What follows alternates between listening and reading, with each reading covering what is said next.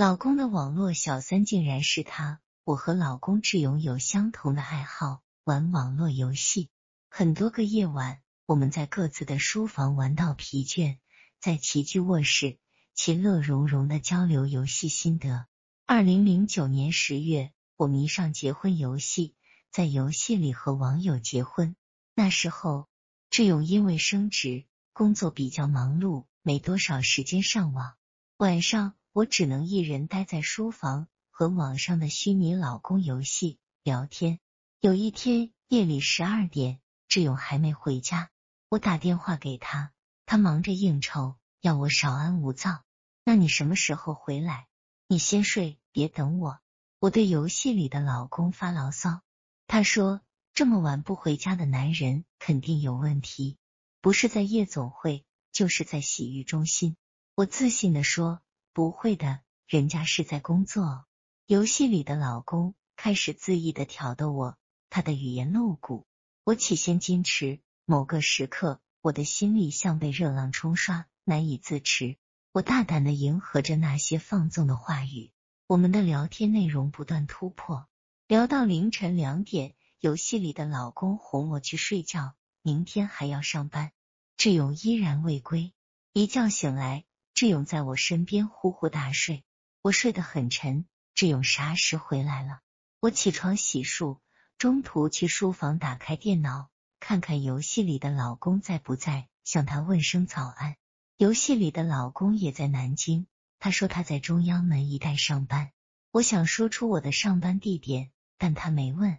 我们相互约定，在游戏里怎么都行，不过这一切仅限于网络的虚拟世界，别出现在对方的现实生活里。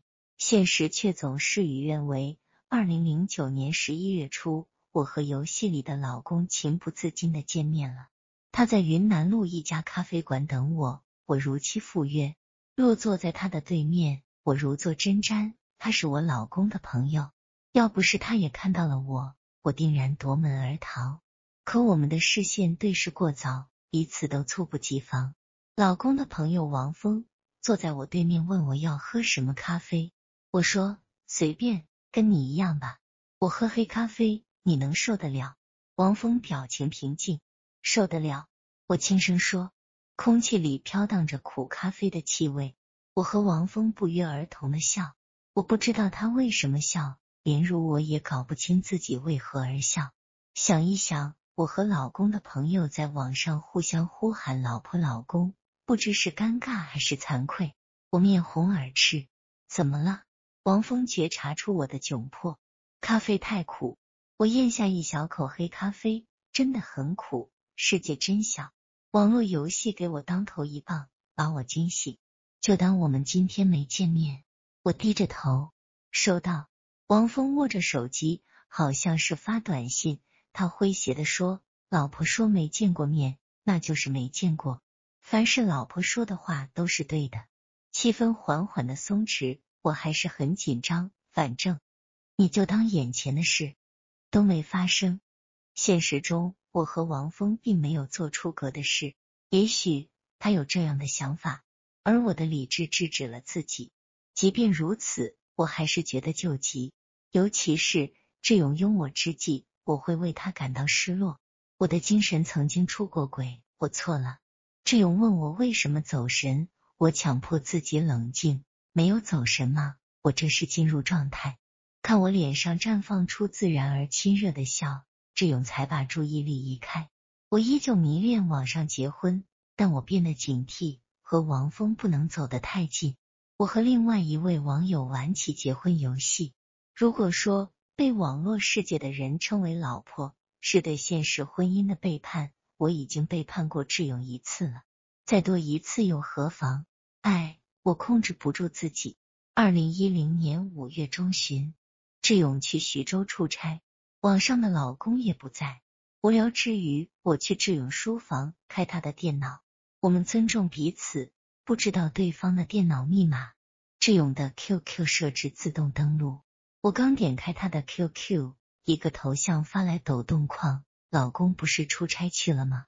我被吓一跳，转身看看背后，后面没人。对方接着说：“昨晚对不起，有时我生气了，说话会伤人，说完我就后悔了。我说没事，对方说我也想哄哄你，但有时你冷冰冰的，我不知道怎么处理。我说你才冷冰冰的。对方说回南京总要时间啊。我说如果你在身边，我可以用我的体温温暖你啊。对方说哎呀，你的体温太烫了，我可怕烫。我像被秋风吹动的树叶。全身上下抖个不停。